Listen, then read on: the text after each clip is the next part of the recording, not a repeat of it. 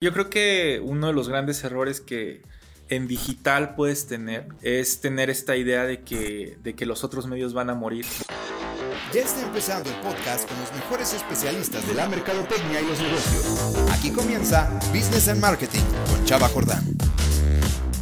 Hola, ¿cómo están mis queridos aprendices del marketing? El día de hoy vamos a tener una plática muy especial en este episodio sobre digital marketing y platicaremos con un invitado muy especial que además de ser coach en la Academia de Innovación en Mercadotecnia, también es director digital del diario Milenio y el grupo Multimedios. Hoy tenemos a Pablo Escobedo que estará con nosotros hablándonos de todas estas dudas que ustedes tengan sobre el marketing y todas estas cosas que de repente creemos eh, que en digital son novedades, pero a lo mejor son trucos y a lo mejor con algunos casos les quedarán muy claras. Recuerden que nos pueden seguir en nuestras redes sociales en AIM Educación, en Instagram, en Facebook y nos pueden visitar en nuestra página para conocer todos los coaches que contemplan Business and Marketing, que somos parte de la AIM, en aimeducación.mx. Pablo, pues eh, qué bueno que estás con nosotros otra vez y bueno, me gustaría que platicaras un poquito sobre tu expertise, tienes una gran trayectoria en digital, hablaremos un poquito más del tema que a mí me encanta, lo que has hecho con eh, Diario Milenio, eh, ¿cómo decirlo? Pues lograste llevarlos de, ahorita nos dirás la posición, en, la posición en lo que agarraste el diario en digital, pero hoy es el número uno. Entonces, más allá de, de, ahorita centrarnos en ese punto, ¿cuál es tu expertise? ¿Qué es eh, lo que en digital puedes ahorita compartir o nos vas a compartir el día de hoy en este episodio? Pues mira, yo me considero como un curioso digital, por así decirlo. Desde que comencé a tener como percepción de que pasaba algo en digital, que fue por ahí de 2002, 2003, empecé a picarle. Yo creo que así la mayoría, además, digo, tanto a ti como a mí, probablemente a muchos de los que nos ven o nos escuchan, les tocó como justo eso, ¿no? De aprender picando, ¿no? Aprender empíricamente.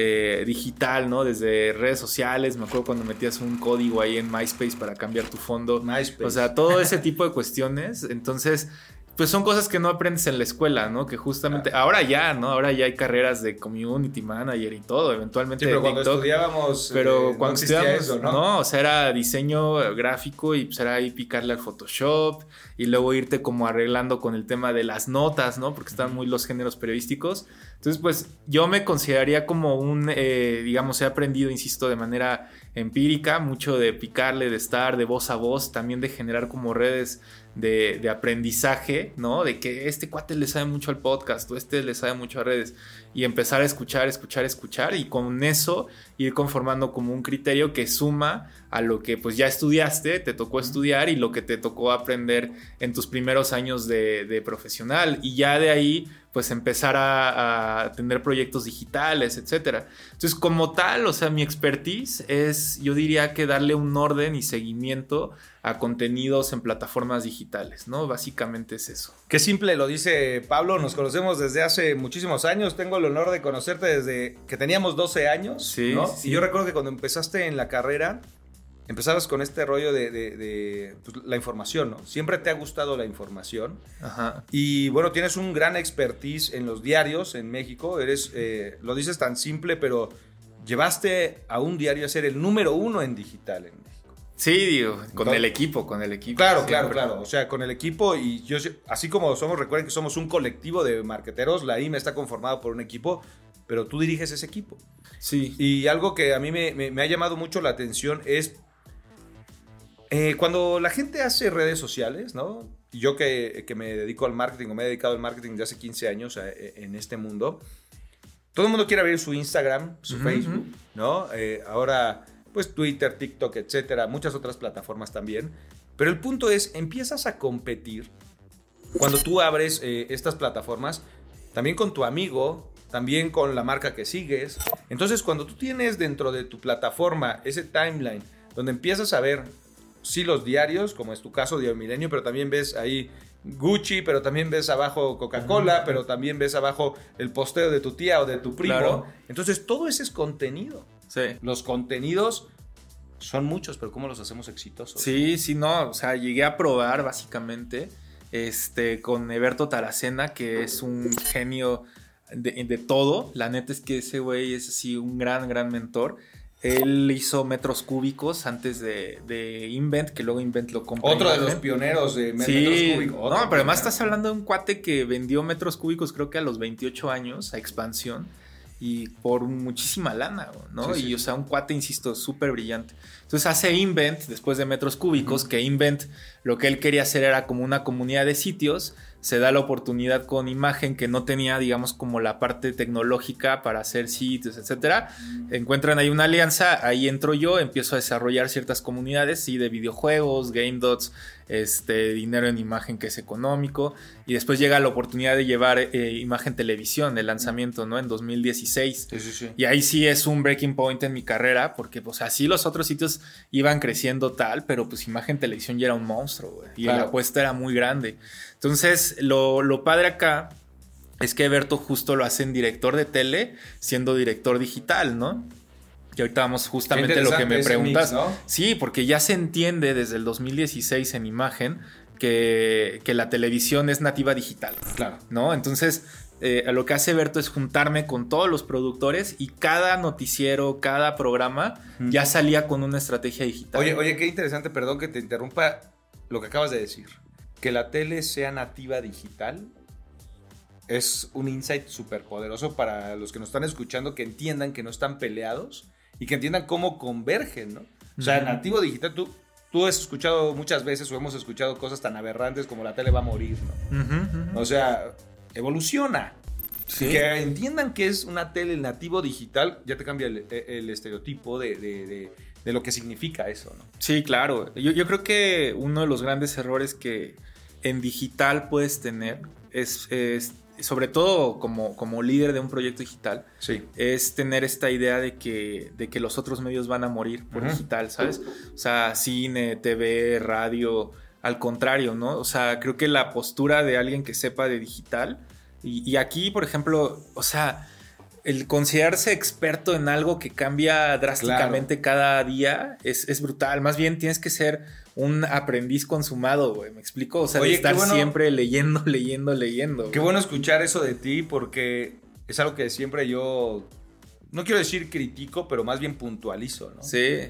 Si eres alguien que está aprendiendo todos los días a evolucionar, no puedes ser experto de algo que todavía no existe. No, no, no. Y es, la ideología de, Google, ¿no? Que cuando dice que siempre estar en beta. Claro. ¿no? Y es algo que, te queda claro y es lo mismo. O sea, el día que dices, mi producto ya está terminado, pues ya qué tienes que hacer, nada.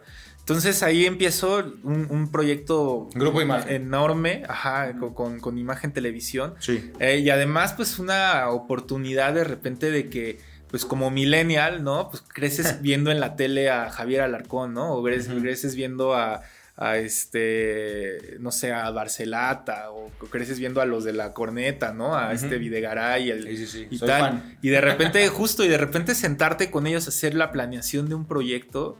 La neta sí es este choqueante al principio. Oye, oye, pero eso está interesante porque aparte tú los metes también al mundo digital, a esa generación que tampoco creció en digital. Entonces, ¿cómo los ¿Cómo los incluyes a alguien que ya está famoso, que ya está de este rollo y que yo he visto los que acabas de mencionar, que se metieron a ese mundo? Sí, algunos ya traían un, historial, por así decirlo otros iban empezando. Había también talentos nuevos, o hay talentos nuevos como Sofía Rivera Torres, por ejemplo, que a mí me toca prácticamente conocerla en el noticiero de Francisco Sea. Y pues ahora ya tiene así millones de seguidores y, está en, este, series y, con qué importa y todo. Entonces, como que entiendes tal. Y aquí lo clave. Antes de llegar al tema de, Grupo Milenio Multimedios, es que Eberto, eh, que es algo que, a mí me, me encantó, lo veo como un mentor, promovía muchas cosas de valores. Y dentro de los valores, nada tiene que ver como la parte operativa, sino tiene que ver el tema, por ejemplo, decía él siempre, comunicación horizontal, güey. Ok. ¿No? Y eso, o sea... Ese término me lo platicaste el sí, otro día, y, y, me encanta, güey, porque era como comunicación horizontal, es como, güey, las buenas ideas pueden venir de quien sea, güey. Tengamos la plática aquí, o sea, pero también nadie se siente experto, ni hay sí ni no absolutos. Hablemos todos al mismo nivel y tengamos un criterio, una línea. Eh, y tengamos el objetivo claro y todo, todos son valiosos. Exacto, justo, ¿no? O sea, él construía mucho el tema de misión, visión y de la misión decía, eh, o dice, ¿no? es un tipazo. De la misión es. Eh, es, este es como lo que quieres llegar a ser, tu aspiración a ser, y no tiene que ver con un número. O sea, no puede ser el número uno en México. No, o sea, tu misión es cómo le vas a cambiar la vida a tu usuario. ¿Cómo le vas a cambiar la vida tal? ¿no? Entonces, acá tienes que decir de, no sé, o sea, por ejemplo, en, ese momento imagen televisión era como acompañar a, acompañar a la sociedad en todos los momentos relevantes. O sea, entonces cuando ya tienes esa misión así eh, clara, no te puedes desapegar de eso, güey. Si hay un momento relevante, tienes que acompañarla en televisión, en, en, en Twitter, en Facebook, en Instagram, etc. Entonces, ese tipo de valores es interesante porque como que luego nos clavamos mucho en la parte operativa, ¿no? O sea, y el tweet, cómo va a salir y tal. Claro. Pero tienes que, e, esto está por arriba de, y desde ahí construyes. Entonces, eh, ya pasa imagen televisión. Casualmente en, El Economista duré siete años. En imagen duré siete años también. Y empezando y saliendo. Que no dan cuentas porque nos conocemos, somos de la misma edad. no, bueno, ya tenemos un buen rato. En febrero, marzo. Y, y justo en marzo, en febrero febrero 18 entró a, Grupo Milenio. Vámonos directo al caso a que nos platiques. Agarraste a Milenio en el número 6. Y estamos hablando, acuérdense amigos, de digital marketing. Digital marketing eh, enfocado a los contenidos. Sí.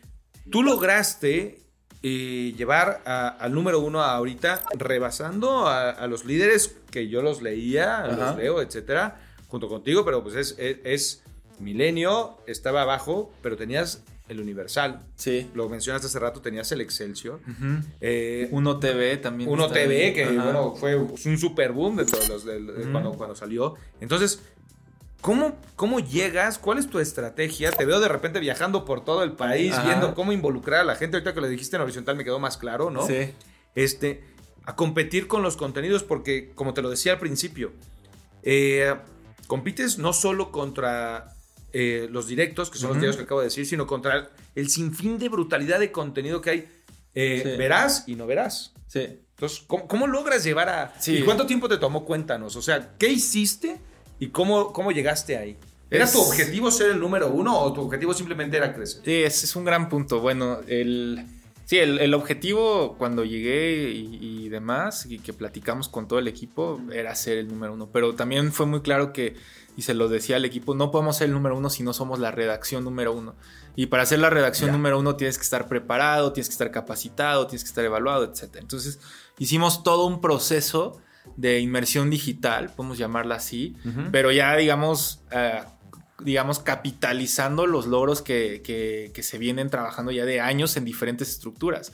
Data, redes, SEO, redacción, estructura, pero temas, ¿no? O sea, la curación de los temas, que era lo que comentabas, este, la, pregunta, súper importante. A ver, eh, uno, y, si tú lees el libro de Ed Catmull, que es el, uno de los cofundadores de Pixar, te dice que... Eh, el contenido es rey, como todo el mundo te lo Que eres un gran lector. Siempre estoy viendo, eh, siempre postea. Sigan a, Pablo, ahorita les ponemos aquí sus redes sociales siempre está comentando sobre todos los libros que lee. Sí. Y me parece que eso es lo más importante, ¿no? Sobre los libros y ahora series. Y, ahora Y sobre mis perritos también.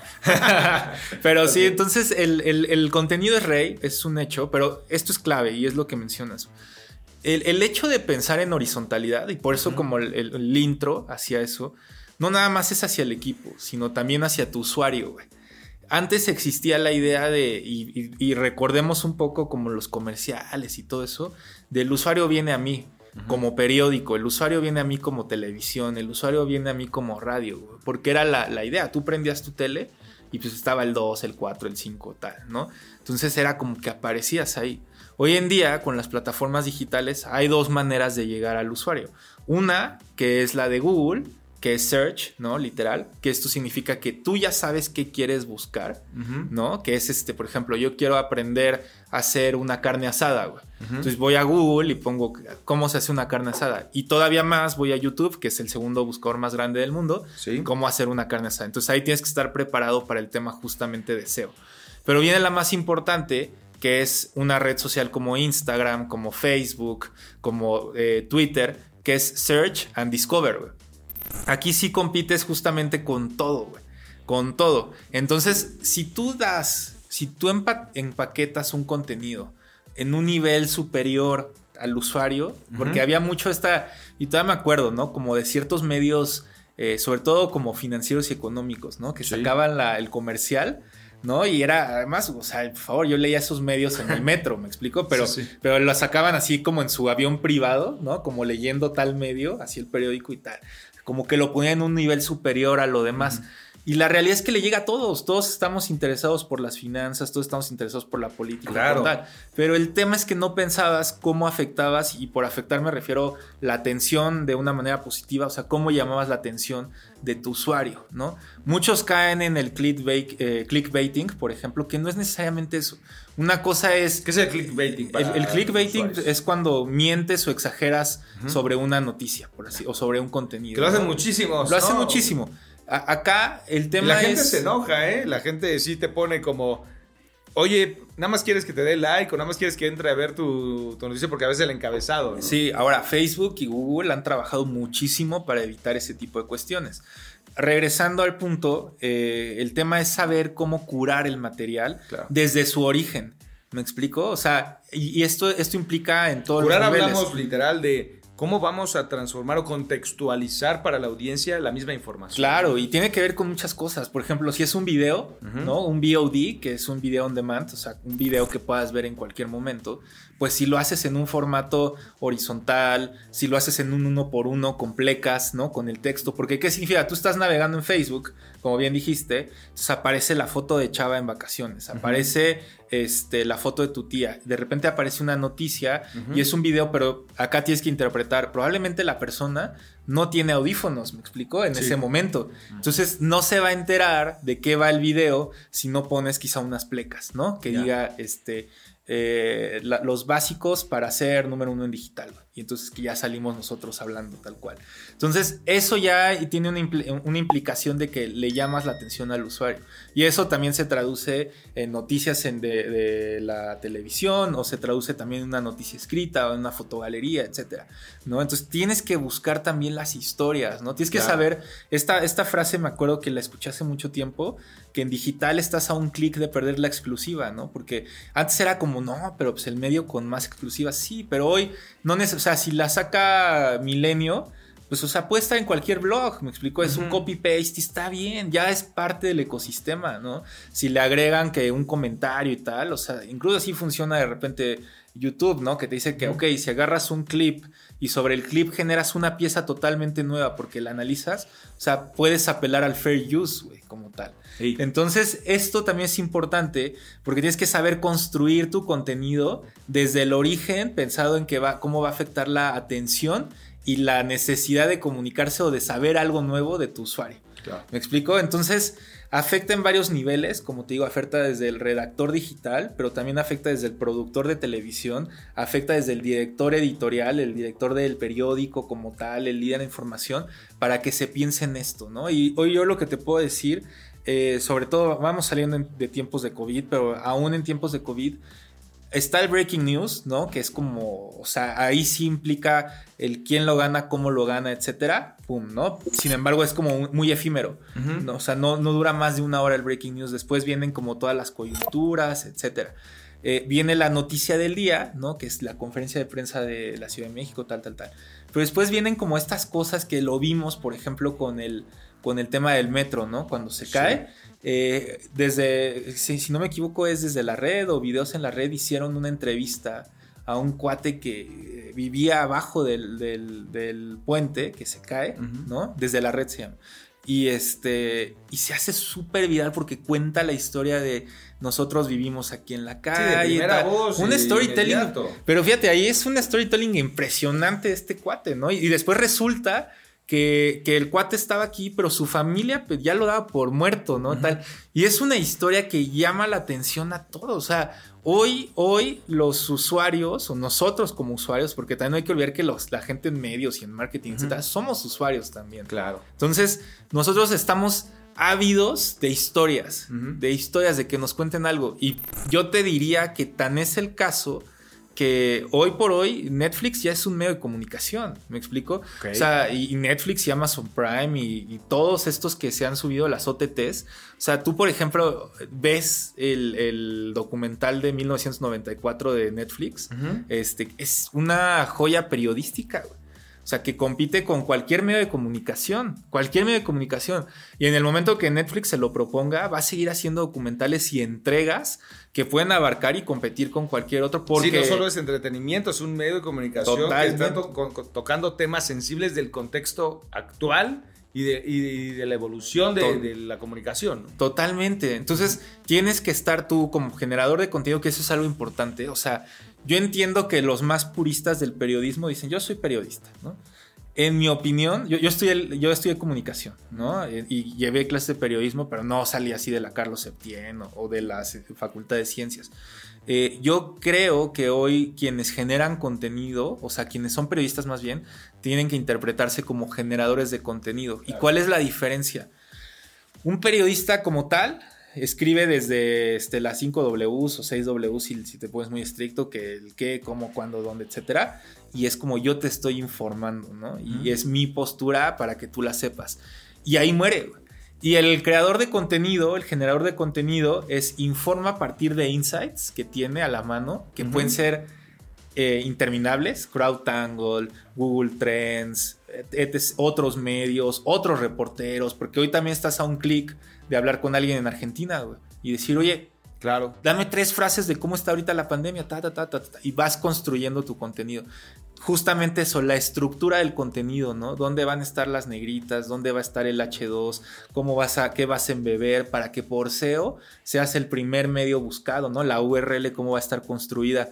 Pero luego no, no termina ahí tienes que pensar en la distribución, que si el contenido es rey, la distribución es reina, cómo va a salir en Facebook, cómo va a salir en Instagram, cómo va a salir en Twitter, cómo va a salir en que Google regresamos al punto de la curaduría del contenido. y, todavía no termina ahí, porque tienes que además ver la data. Me explico, una vez publicado te tienes que meter al analytics y ver si pintó, si no pintó, etcétera, ¿no? Entonces Sí, porque a veces nos quedamos en la creatividad. Exacto. Qué bonito se ve, qué buena información. Ajá. Pero la pregunta eh, que yo voy a decir al final con esto es, ¿cómo, cómo carambas llevaste de, dijiste el sexto, del sexto hasta arriba de la, de, la pirámide a Diario Milenio?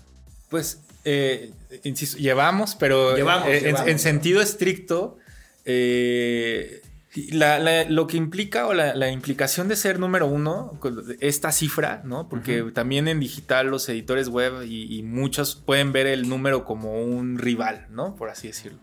Pero cuando ves la construcción de todo eso, eh, más bien es una consecuencia de, ¿no? Y aquí lo, que estamos tratando de hacer y el, cómo es tratando de hacer, eh, va a sonar como existencial si quieres, pero tratando de hacer lo mejor cada día. ¿Me explico? Y entonces, ya si vamos en la, en, la práctica, es entender que el usuario es un humano, güey.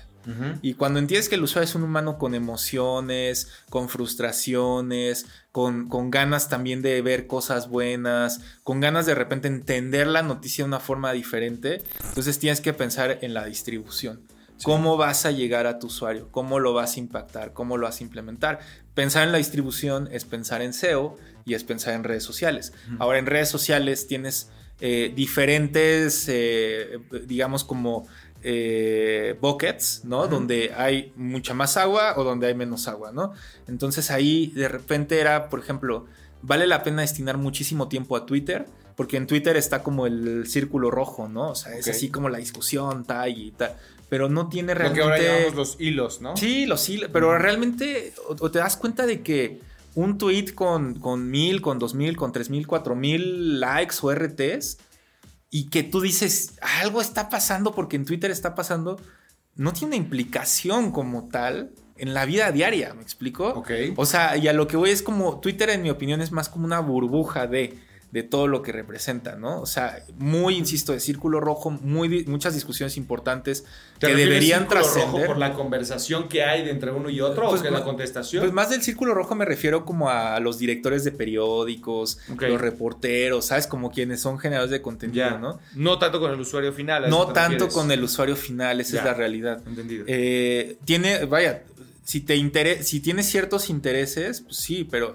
realmente la masividad. Un poco de nicho, pues, o sea, con los que están ahí concentrando la información y los que la están generando. Exacto, como, como que de repente teníamos la idea de que ser trending topic era lo, máximo, güey, y, hay veces que los trending topics pues, ni trascienden, o sea, ahí, es bien importante, el trending topic no es lo mejor, ni tener un millón de seguidores no, es el objetivo. No, no, no, en lo absoluto, ¿no? Entonces, vaya, te sirve para otra cosa Twitter, ¿no? Pero ahí tienes Twitter.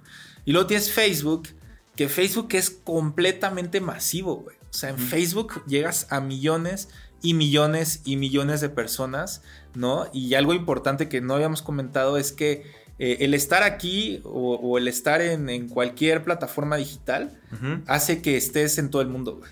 Entonces, esto en todo el mundo 24/7, ¿no? Entonces, algo que yo hoy les digo a los de los noticieros es, tu noti no es de 12 a 2. Tu noti es 24/7, porque en cualquier momento, si pasa algo, tú agarras el celular y o transmites desde tu cuenta o transmites desde la cuenta del Noti o desde la de Milenio. Sí, sí. ¿Me explico? Y hemos tenido casos súper exitosos, ¿no? Que es parte de, esta inmersión digital donde los reporteros, los conductores, los anchors ya saben hacer Facebook Live, por ejemplo, ¿no? Entonces pasa algo, pum, se prenden y tal, ¿no? Ahí una gran labor. Lo, que estás haciendo es tiempo real, ¿no? Lo que estás haciendo es bueno, de alguna manera no estoy usando todo el tiempo. Sí, sí, sí. Curar los contenidos de manera muy, muy puntual. Ajá. Entender al consumidor. Dijiste algo bien, bien importante. Sí, claro. Y es que te decía, ¿no? El tema de la distribución. Importantísimo, ¿no? Vamos a ponerlo así como, como si fuera clase. El primer bullet es el tema de la distribución. El segundo, o bueno, primero que es antecesor, también es la generación del contenido con base en insights. Si no le cuentes lo que todo mundo está contando, porque de repente queremos crear historias para que la gente le llame la atención, más bien cuéntale lo que quiere saber para resolver su día a día. Correcto. Ese es el contenido más importante que a veces se nos olvida y queremos crear una obra de arte en un posteo. Sí. Cuando en realidad lo único que tendrías que decirles tienes que meterte a esta liga de internet y tienes que hacer estos tres pasos. Sí, la, guía completa para pagar tus impuestos en línea, por ejemplo, ¿no? Etcétera. Entonces, la generación de contenido pensada o basada en insights, que además es en insights súper, súper profundos y súper eh, claros, que hoy en día te lo arroja Google Analytics, te lo arroja Chartbeat, te lo arroja CrowdTangle, etcétera. Entonces, va, van las tres, digamos, como las tres potencias, ¿no? Para una generación de contenido. Yo diría que para cualquier contenido que, se va a llevar a plataformas digitales, ¿no? Otra vez, resumen es, insisto, generación de contenidos eh, pensados hacia, hacia tocar al usuario, en el entendido de que un usuario, si es financiero, pues probablemente le va a interesar este, el chisme, ¿no? No, no están peleados, son integrales. Es una persona. O, le va a interesar deportes, obviamente, ¿no? El más importante que has dicho es somos personas. Claro, o sea, y, es, y somos, exacto, no nada más es como, ah, tengo 16 mil usuarios. Pues sí, esos 16 mil usuarios se llama Chava, se llaman Pablo, que les puede interesar ver Acapulco Shore, y, pero les va a interesar de la misma forma entender qué está pasando en Colombia o qué pasa en Gaza y lo mismo les importó lo del metro y lo mismo les importó irse a vacunar a Estados Unidos. Claro. Y les importó todo eso. Claro, totalmente, ¿no? Entonces tienes la generación de contenido, tienes la distribución de contenido y tienes los insights, ¿no? Y todo esto tienen diferentes recorridos horizontales que tienen que ver como, por ejemplo, capacitaciones, evaluaciones, pláticas, comunicación horizontal, este, por ejemplo, dentro de los valores que he promovido en Milenio Multimedios, además de la comunicación horizontal, por ejemplo, es eh, corresponsabilidad, ¿no? Llevamos un año y cacho, en, le llamamos trabajo remoto, no home office, sino trabajo remoto, y todos somos corresponsables, ¿no? De decir, estamos en el momento, estamos tal. O sea, yo les digo, si están en, en México, están en Hidalgo, están en Monterrey, o sea, si están en su casa o en una Starbucks, yo no tengo un tema, güey. Pero si están, están. ¿Me explico? Claro. Y también les digo, si no están, no están. O sea, porque también, así como decimos que el usuario es humano, nosotros somos humanos, ¿me explico? Y, Eso es interesante para la gente que organiza sus, eh, sus direcciones de marketing, sus equipos de trabajo. 100%, o sea, no caigamos en el error de que por el hecho de que podemos estar conectados 24/7, tenemos que estar conectados 24/7. O sea, la posibilidad no es la realidad, ¿me explico? E, eso está interesante y ahorita vamos a pasar a las preguntas que tenemos del público que nos hacen en nuestras redes sociales y en nuestro canal de YouTube. Suscríbanse al canal de YouTube de, que aparece aquí en pantalla, ¿no? Si nos están escuchando eh, eh, en el podcast, también síganos en el podcast. Recuerden las eh, redes de AIM son AIM Educación en Instagram y en Facebook y vamos a tener un sinfín de variedades de opiniones de los coaches especializados en diferentes ramas. En este caso está Pablo Escobedo, que es director digital de Diario Milenio, que lo llevó al número uno a nivel nacional y está creciendo a nivel internacional. Y tenemos shopper marketing, eh, sports marketing, amplificación, relaciones públicas, etcétera. Eh, me gustaría pasar, eh, Pablo, para, para al último bloque, que es las preguntas que nos hace el público. Ok. Dentro de estas preguntas, una de las que producción nos pasó es una interesante. Nos cuentas de un monstruo como los diarios de comunicación. Ajá. Pero imagina, eh, eh, lo voy a puntualizar aquí, es, yo tengo una empresa que es una empresa muy pequeña, que no abarca más de solamente una ciudad. ¿Cómo empiezo a construir mis redes sociales? Sí. Pues eh, yo creo que lo básico de esto, ya sea que seas local o que quieras llegar a más gente, etcétera, es que cuentes una historia y que seas constante y consistente sobre lo que quieres decir. ¿Me explico? Si tienes una, un tema, ¿no? Un restaurante, si tu, eh, tu empresa pequeña es una, un restaurante, por ejemplo, de, de papas, por así decirlo y lo que quieres es permear en la comunidad de cómo se hacen las papas tal. O sea, fíjate hoy en TikTok, ¿no? O sea, primero había el, cuate este que, hace eh, recetas, o más bien que se pone a cocinar, que dice, y que chille, ¿no? Y todo, que la neta está padrísimo. Y, en 30 segundos ves cómo hace un sándwich de brisket y así, pum, se queda delicioso. Y luego hay otro cuate, ¿no? Como más este modesto en, en sus recursos y todo que hace lo mismo, pero es literal de cómo preparar sopa de rocas, ¿no? Entonces es como de broma, ¿no? Y todo, y le hace que chille y le pone un efecto. A, lo que voy aquí es que el, tono y el tema, como tú lo quieras manifestar, claro.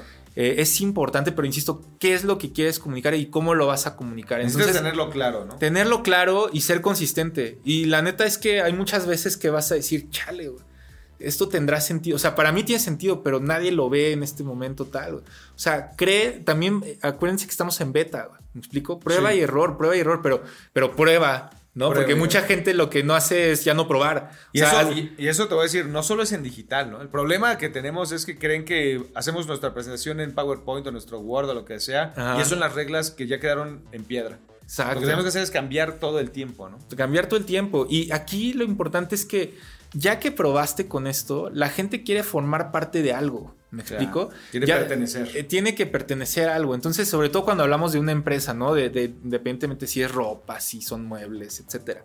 Entonces, a, mí hay ejemplos que, por ejemplo, de eh, ejemplos de marcas que me llaman mucho la atención, como luego Gaia, ¿no? Que me tocó el caso desde que inicia en Gaia los muebles. Gaia los muebles, me tocó. Eh, Gaia era. no tenía ni siquiera un showroom cuando inicia. O sea, era puro sitio y tal. Pero la forma en la que comunicaban, las imágenes, las redes, te hacían como querer pertenecer a esa comunidad, ¿me explico? Y después son consistentes en su showroom. Entonces, aquí otra vez, si nos vamos al básico, es entender que tu empresa va a tener usuarios y que tus usuarios van a tener nombres, ¿me explico? Intereses y demás. ¿Cómo intervienes en su vida? No puedes llegar, ya no puedes decir soy Coca-Cola, vengan a mí. Ya no pasa eso. Ya. ¿Me explico? Entonces es eso. Nada más como para la pregunta muy correcta. Es perfecto. Es, es cómo vas a intervenir o cómo, intervienes, cómo le cambias la vida a Juan Pérez, a Pablo García, a Lupita González, cómo le cambias la vida con tu producto en lo que le estás diciendo. Oye, una última, una última pregunta que tenemos acá de, la gente que nos ha escrito en las redes eh, es cómo decido en qué plataforma eh, empezar a generar mi contenido. Y me, imagino que esa tiene que ver con. Todo el mundo quiere abrir Instagram, Facebook, LinkedIn, tal, etcétera, pero ¿qué necesito tomar en cuenta para decidir si abro Facebook o Instagram o LinkedIn o Twitter o TikTok? ¿Qué necesito tomar en cuenta para decir en cuál invierto? Porque a veces no puedes generar todo en todas, ¿no? No. Hay una premisa básica también que tengo con mis equipos que en digital y en todo, para mí, eh, todo es de menos a más. ¿Me explico? O sea, todos queremos correr 10 kilómetros, ¿no? Pero, o sea, es un decir, ¿no? Pero eh, tienes que correr el primero. ¿Me explico? Si no corres el primero, pues cómo vas a llegar a 10, a 21, ¿no? Hay una, una época en la que los millennials ya queremos hacer este maratones, ¿no? No sé si es como que ya estamos a la mitad de nuestras vidas o lo que sea, pero no puedes correr de jalón 42 kilómetros sin antes correr 100 metros, ¿me explico? Aquí a lo que voy es, eh, una vez con tu objetivo bien definido, va a haber redes sociales que, estén más alineadas a lo que tú buscas, ¿no? O sea, si quieres hacer video y quieres hacer negocio con video, pues, o sea, no vayas a Twitter, porque Twitter no es una herramienta para hacer video. Ve a YouTube, trata de conseguir mil suscriptores y trata de monetizar y empieza a ser sustentable tu proyecto. Y una vez que sea sustentable tu proyecto en YouTube, porque lo que haces es video, pues empieza a ver hacia dónde más te puedes mover tú no quieres hacer, o sea, tú lo que quieres es probar nuevas plataformas, sin importar que, que, este, que tengas ingresos o sin importar el tema de la comunidad o qué va a pasar incluso con esa plataforma, pues ahí está TikTok. ¿no? Que TikTok hoy todavía es una, es una realidad, sí, pero con una interrogante, ¿no? Porque uno pues, es de ByteDance y ellos están en China y acaba de renunciar el CEO, entonces es como de, pues, quién sabe qué va a pasar y luego tiene temas con, siempre con Estados Unidos, etcétera, ¿no? O lo que tú quieres es comunicar de forma masiva y segmentada, pues ahí está Facebook, ¿no? Métete a Facebook, pon un anuncio, métele 20 mil pesos, mil dólares, ¿no? Y segmenta comunidad tal y haz, haz pruebas A-B, ¿no? Y ve cuál funciona mejor, etcétera. Yo lo, o lo que quieres es tener un trending topic, pues obviamente no vas a Instagram, vas a, a Twitter, ¿no? O si lo que quieres, por ejemplo, es vender ropa, ¿no? Pues vas a Instagram porque ya la, gente ahí es, bueno, es muy estética la red social, se mueve mucho este tema de ropa, de belleza, de salud, entre muchísimas cosas que también se mueven muchísimo. Pero ahí ya puedes comprar, ya hay un shopping, ¿me explico? Entonces, por ejemplo, también, pues, ¿qué plataforma uso para comprar? Pues hay Shopify, hay no sé qué, y Magento, y no sé qué. Entonces, todo está alineado, o sea, piensa que no tienes que hacer todo en, todo el tiempo, sino más bien empieza de menos a más, con base a lo que esté más alineado a tus objetivos. ¿Qué quieres hacer? Y a partir de ahí selecciono la red social y no tengo que estar en todas. Sí, la plataforma, exacto. Perfecto, pues muchas gracias Pablo por habernos acompañado el día de hoy en un episodio más de Business and Marketing, este podcast, este canal de YouTube que pertenece a la IM eh, pues eh, el día de hoy no me queda nada más por compartir. Tenemos muchas otras cosas más que ver. Eh, te podrán encontrar en aimeducación.mx, donde pueden tener interacción contigo. Ahí voy a ver a todos los coaches que tenemos, además de Pablo, que es director digital de Milenio Multimedios y que pertenece a ser parte de la comunidad de AIM, que somos un colectivo de mercadólogos. Yo soy Chava Jordán y no se olviden de estar viendo los demás episodios que tenemos sobre este eh, canal de YouTube este podcast que hablamos sobre business y emprendedurismo. Nos vemos la siguiente. Muchas gracias.